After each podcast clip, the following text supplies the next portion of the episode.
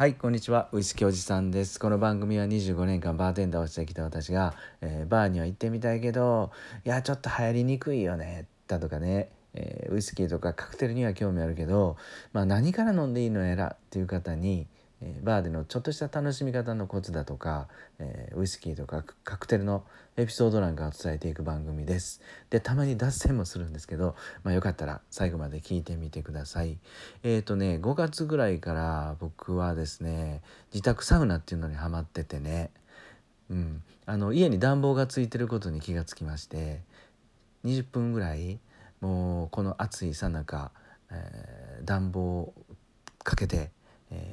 風呂場に閉じこもってしっかり汗をかいた後水のシャワーを浴びるだとか、えー水を張ったお風呂にザブーンって浸かるだとか結構週に12回それ楽しんでいます。でもこのサウナで汗かくっていうのはやっぱりその後のねハイボールです。ハイボールがおお美味しく飲むために汗をかいてる、まあ、とにかく今の季節汗をかくのもうん遊びに行くのも何をするのにもその後に飲むハイボールのために 僕はあの汗をかいたり遊んだりしていますと。はい、全ての道はハイボールに通ずってね、えーまあ、そういう思いで、えー遊んでいますと。まあそんなねしょうもないことはさておいて今日の誕生日カクテルです。今日7月24日の誕生日カクテルはアクアビットカイピリーニャっていうカクテルです。昨日ねあのポテトスピリッツじゃがいもからできたお酒アクアビットってまあこんなにとんがって面白くて美味しいお酒ですよっていうお話をしたとこなんですが今日はねそのポテトスピリッツの北欧のお酒アクアビットを使ったカクテルです。誕生日カクテルです。でねこのカイピリーナっていうのはそもそも、えーブラジル発祥のカクテルですよね、えーカイピリーナ有名なこのカイピリーナのブラジルの飲み物っていうのは、えーピンガっていうサトウキビの蒸留酒カシャーサとも言うかな、まあ、とにかくピンガっていうサトウキビ原料の蒸留酒。まあほぼほぼラムと同じだと思うんですけどね。そのホワイトスピリッツにですね、えー砂糖と、えーライムをグガグガッとねもうざっくりざっくり小さく刻んだものを入れてクラッシュアイスをまぶしてグリグリグリグリかき混ぜて出来上がりと。うん、アルコール度数もしっかりあって、えー酸味も気持ちよくてそして最後に甘みがスーッと抜けていくまあ超さっぱりしたキンキン真夏にぴったりのブラジルのカクテルなんですけどね、えーこれはブラジルの旅行行った方は絶対カイピリーナ飲んで帰ってきますよね。うん、ブラジル行った方はカイピリーナ知らない人はいないと、まあ、そんな有名で美味しいこれね何杯でもいけるんでちょっとねあのビーチで飲むと足元フラフラっていうの気をつけた方がいいと思うんですけどとにかく爽やかな南米ブラジル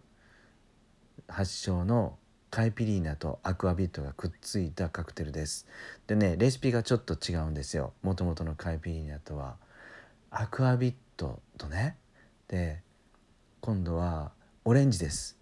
オレンジのね4分の1個。まああの日本でねバレンシアオレンジが普通にフルーツ屋さんで手軽に売っているんで、えーバレンシアオレンジの大体4分の1個をまあ小さくカットしてもらってロックグラスに、えー敷き詰めると。そしてね、えーアクアビットを適量入れると、うん、でクラッシュダイスを入れてもうこれはね今の今の季節だったらもうすぐグラスに霜がつくぐらいグリグリグリグリってキンキンになるまでクラッシュダイスをかき混ぜてやって飲む、まあ、そんなカクテルなんですけどね。うん皆さんどうかどうかっていうか想像してみて。えーっとブラジルのライム主体のカイピリーナよりもやっぱりポテトスピリッツとオレンジの甘みでねまあまあまったりしてそしてキリッと冷たい美味しいカクテルになるんです。でこれもねあのバレンシアオレンジ由来の酸味と甘みがねうまくアクアビットのあのなんだろう嫌味を包んでくれてめちゃくちゃ飲みやすくて美味しくなります、うん、よかったらバーで見つけたら飲んでみてください。アクアビットがあればねあのバーに行くと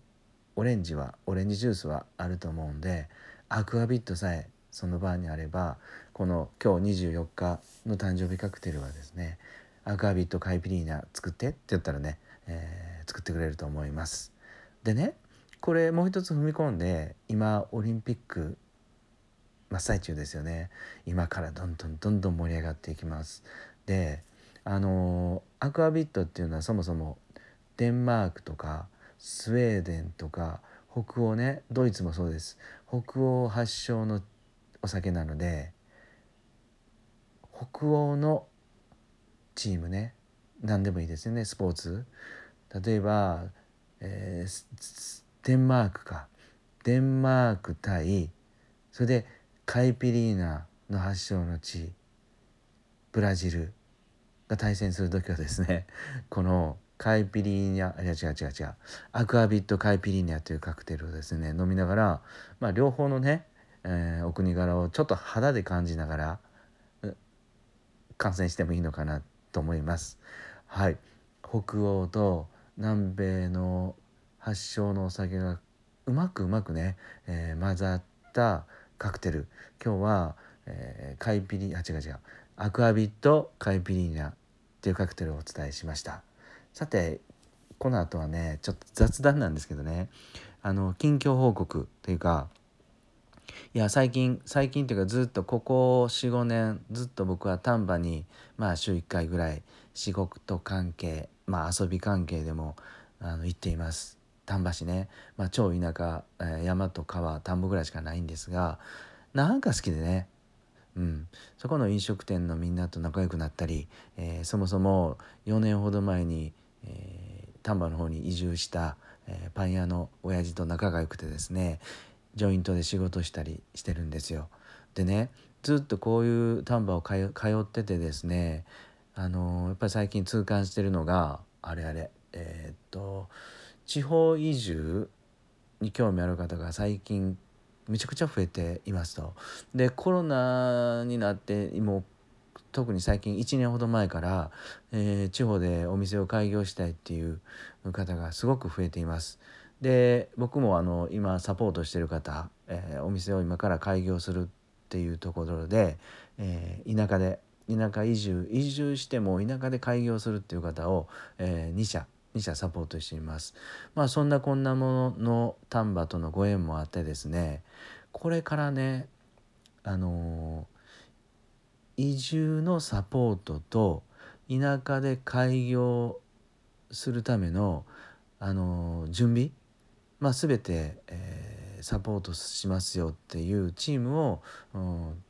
立ち上げたというかその仲間作りを今しています。えー、と僕はそもそも仕事がね認定支援機関として、えー、金融機関の資金調達だとか補助金申請とにかく事業計画をサポートする、ところなんで開業資金融資する時の事業計画を作るとか、えー、補助金のための開業の事業計画を作るサポートをしたりそれで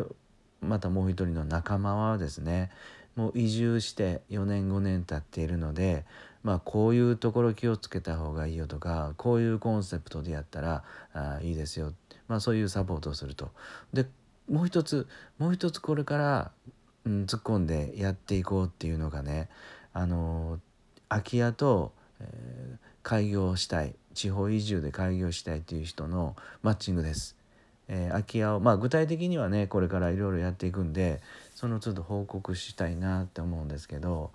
とにかく行政とその地元の空き家対策室とかねそういう行政のそういうルームというかそういう部署があるのでそういうところとタッグを組んでこれからとにかく地方移住のための不安をまず取っ払ってでねあの失敗しない失敗しないように開業に向けてサポートするっていう体制を